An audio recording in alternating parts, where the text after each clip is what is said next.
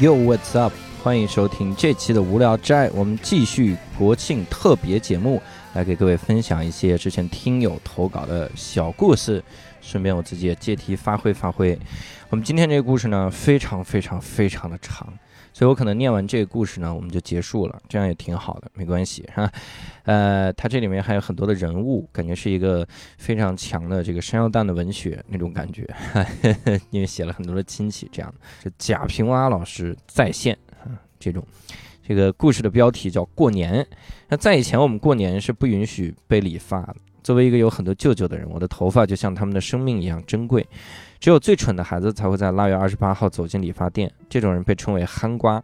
二十九号进理发店的孩子就更蠢了，他们是信球，而只有二十七号以前把头发理了才算精明。为了凸显我的聪明，我的母亲总是催促我去理发吧。厂里就有一个理发店，热水需要用炉子烧，推子很容易卡住头发。理发师年纪很大了，是个世代剃头的老奶奶。偶尔在周围气氛很安静的时候，我的头皮会发麻，似乎进入到了另外一个境界。许多多年后，我知道那叫颅内高潮。没想到第一个让我颅内高潮的是个老奶奶。没想到现在我的阿斯玛只能是说英文的小姐姐才行了。在以前过年的时候，我都是平头。平头其实分为小平头和大平头。我一直认为我理的是小平头，只是因为我的头比较小。有朋友嘲笑我的脑袋，说它侧面像悬崖一样，但我的母亲以此为荣。那个时候只有睡恰到好处的枕头，才能把后脑勺睡得像悬崖一样。理完了小平头（括号需要排队），距离过年也只剩几天了。如果这年期末考试我考了三百分，这应该是理所当然的，那么我就有了挥霍压岁钱的资本。作为一个小时候管教还算严格的孩子，我只能拿拿到收入的百分之十，但这对我来说也是一笔巨款了。奶奶家会有三桌局，一桌麻将，一桌双生，一桌象棋，而电视台总是播大片儿。我和我的堂哥在这个时候会显得很碍事儿，因为学麻将、学双生都对我们的学习没有任何帮助，而学象棋的话，下象棋的。是我五十年烟瘾的爷爷和不久后因肺癌去世的五爷，那里的烟雾实在是太缭绕。我和堂哥会被撺掇出门，给你们些零花钱去放炮吧。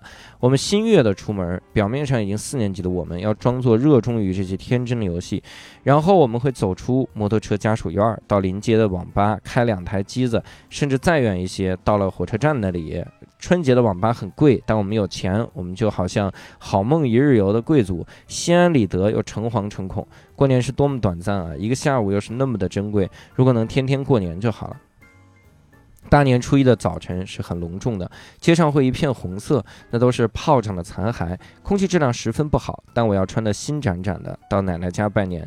在更小一些的时候，我会设计我的拜年词，比如对伯伯我会说升官发财，对姑姑我会说跳舞更棒，因此全家还笑话我。另一年我拜完了伯母，又去拜了伯伯，并以为会有两份压岁钱。在更成熟一些后，比如现在我知道压岁钱不过是一种等价交换，只是仍有不甘，好像是觉得不承认。自己已经变老了吧？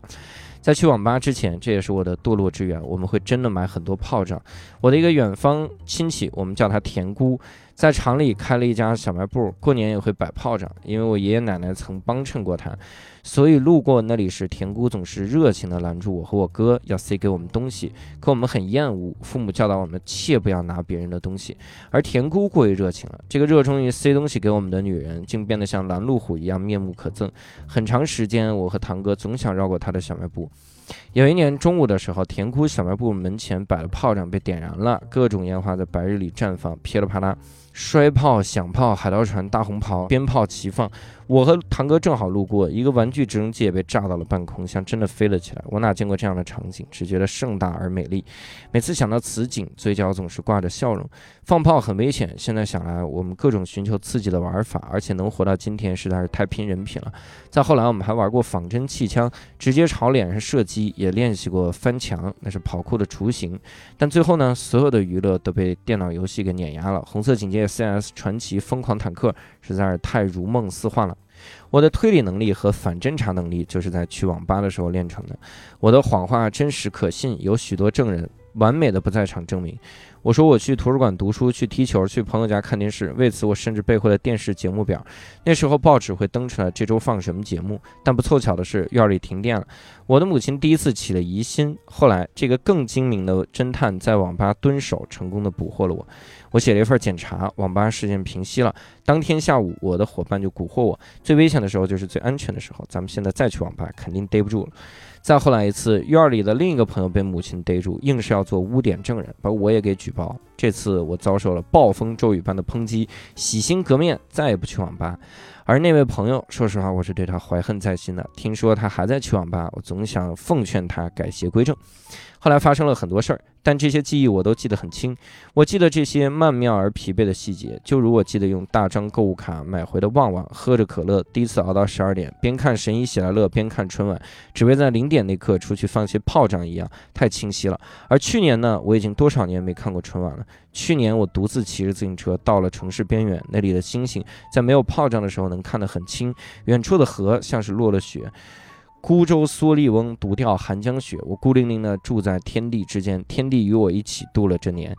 田姑患了白血病，她呢总是打她的丈夫，开始努力筹钱。小时候我总嘲讽她憨的弟弟田姑的儿子。初中毕业进了技校，然后去了拖厂，把所有积蓄拿来救母亲。去网吧举报我的朋友，在医院洗衣服，孕妇的巫医，手术的血衣，要一件件回收消毒。我们都很大了，到了谈婚论嫁的年纪。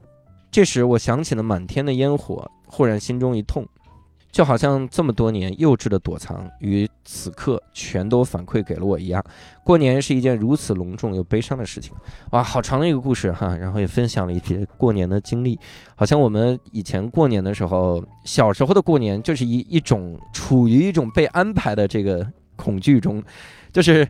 一开始过年了，每天好像都安排满了。今天得做什么什么，今天又得怎么样？然后贴对联那几天是最痛苦的，就因为你超无聊，你就是要拿着纸在那儿，然后看着大家贴对联，你一点儿也不想贴。而且那个时候，因为我小时候有段时间在内蒙生活，我们还在平房里，平房里贴对联是要拿先熬一盆浆糊的。你知道熬熬浆糊吗？朋友们，年轻的听众，你可能都忘了浆糊是什么了。浆糊就是我脑子里的东西，哎。哈 哈你看，没有一个捧哏的这种梗啊，出来就少了很多的余味。你说人需不需要朋友？就在这个刹那，你会感觉到人是需要朋友的。你自己自驾开车走在路上的时候，你忽然就觉得还是副驾要有一个声音会比较好，一直跟你说话。我自己去自驾的时候，经常就吐槽我老婆，我嫌她很烦，就是老说话。在副驾，但其实这是一种温馨的吐槽，因为如果他不跟我说话的话，你自然你自己在自驾，那根本就不是自驾，那就是跑路，就是 极为的孤独，是吧？走在走在地平线上，说我我招了吧，是吧？是我是我把六兽亲手宰了的，应该是这样。说哪了？我们那个时候熬浆糊，朋友们，我们熬了浆糊，然后我爷爷那熬浆一大锅。柴火锅里面还得往进倒面粉，我记得拿了浆糊之后弄成一大盆儿，然后拿笤帚真的就往那墙上刷，往墙上刷，然后拿那个 拿那个就是对联再贴上去。因为我爷爷家，我爷爷家那个时候在内蒙古乌拉特中旗一个偏远的地方，然后然后每天都安排的非常的满。嗯，忙忙叨叨的，然后家里一波一波的来人啊，你印象中好像都是这种事儿。我好像小时候没有一个去网吧的记忆。我印象中，因为我我小时候家教特别严，我妈老告诉我，网吧那都是将来什么人去的地方啊，那都是将来死刑犯去的地方，所以我就特同情网吧里的人。我说他们知道他们将来要被判死刑吗？啊，然后。我我初中的时候去过网吧，后来就成了一个回忆了。有的时候，我跟你说，单立人这帮人就是一看都是小时候管教很严格，或者有一些，反正就是留下了很多的这种遗憾的那种那种性格。我们今年上半年不是做了个节目叫《听解说》嘛？我们在湖南每天出差，你知道他们到那儿之后，经常就约着说：“咱们这反正明天不开会，咱们去网吧吧。”然后一堆人就去网吧。打一通宵游戏，就真的这三十岁的老爷们儿了，然后在那儿打一通宵的游戏，他玩的很开心，然后每个人都很兴奋，然后还说要一起下《求生之路》，后来也下不下来，就去网吧一起玩《求生之路》，玩这个游戏很好玩一个游戏哈，大家可以去试试。所以一说到网吧，好像就能想起很多跟朋友的这种友谊哈啊，包括你看他过年的回忆中，其实回忆了很多。周围的人，有的时候你一回忆起某一个人，你会真的觉得世界太奇妙了。你自己一直以来努力自己的生活，拼命就看到周围的人，但你一想到回忆起来，在记忆中的那些人，他们到底过得怎么样？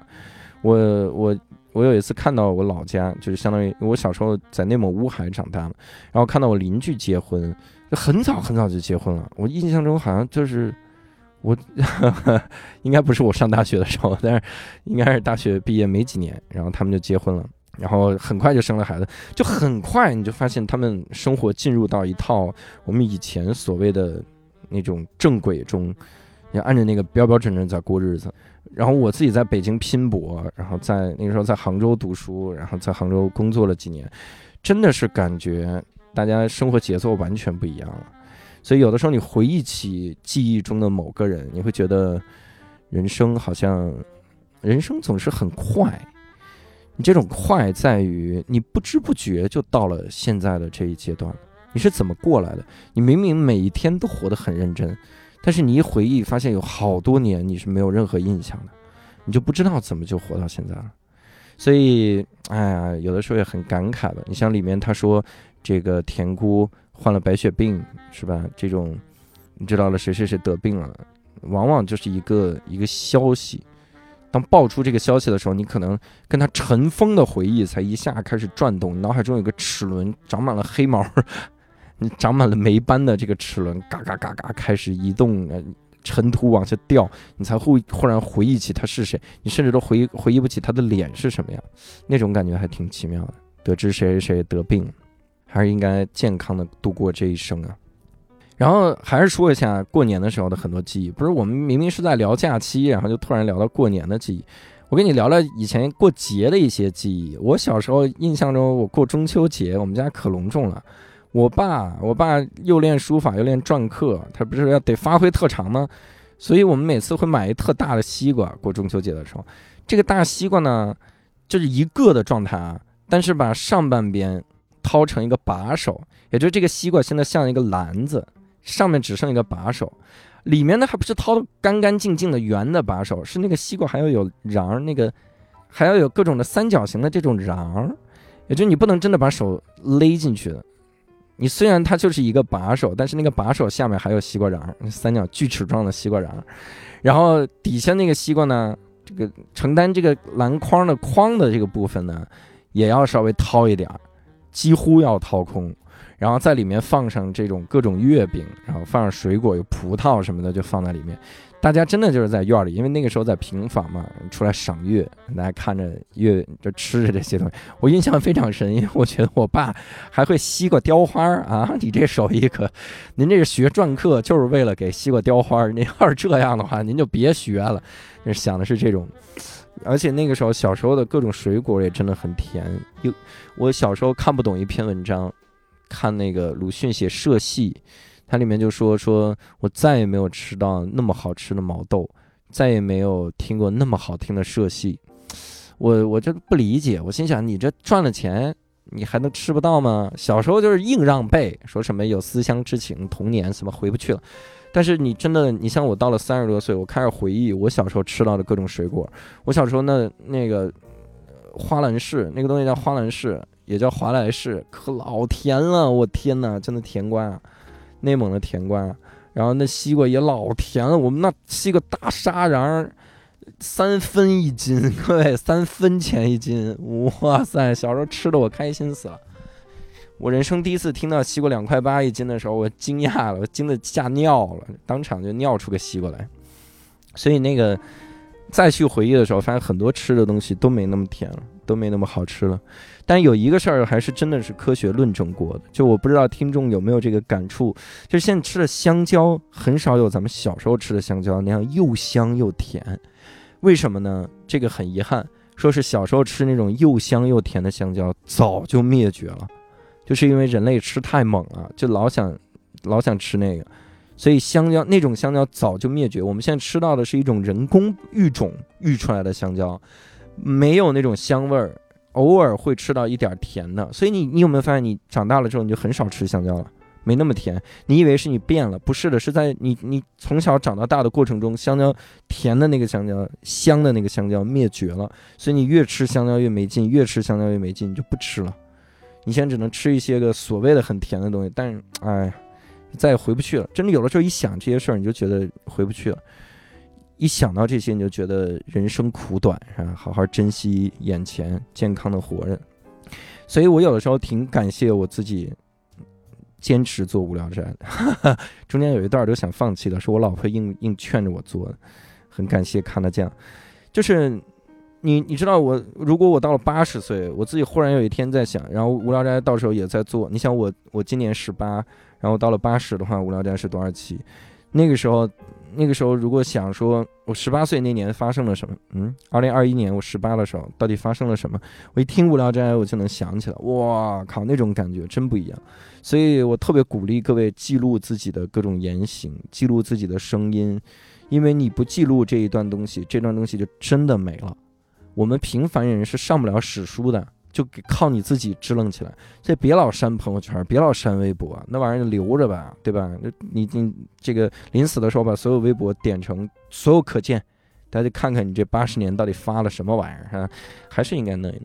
哎呀，假期跟各位聊聊这种时过境迁人生感悟哈，就这样，我们下期再会啊！如果你想加入线上听友群。可以搜一个微信号叫“无聊斋二零二一”，可以加入这个线上听友群，搜它就行。然后接下来会到全国各地的这个城市去巡演，所以你也可以在大麦网搜一下“教主”两个字，会搜出来很多惊喜。好了，我们这次就到这儿结束了，我们下次再会，拜拜。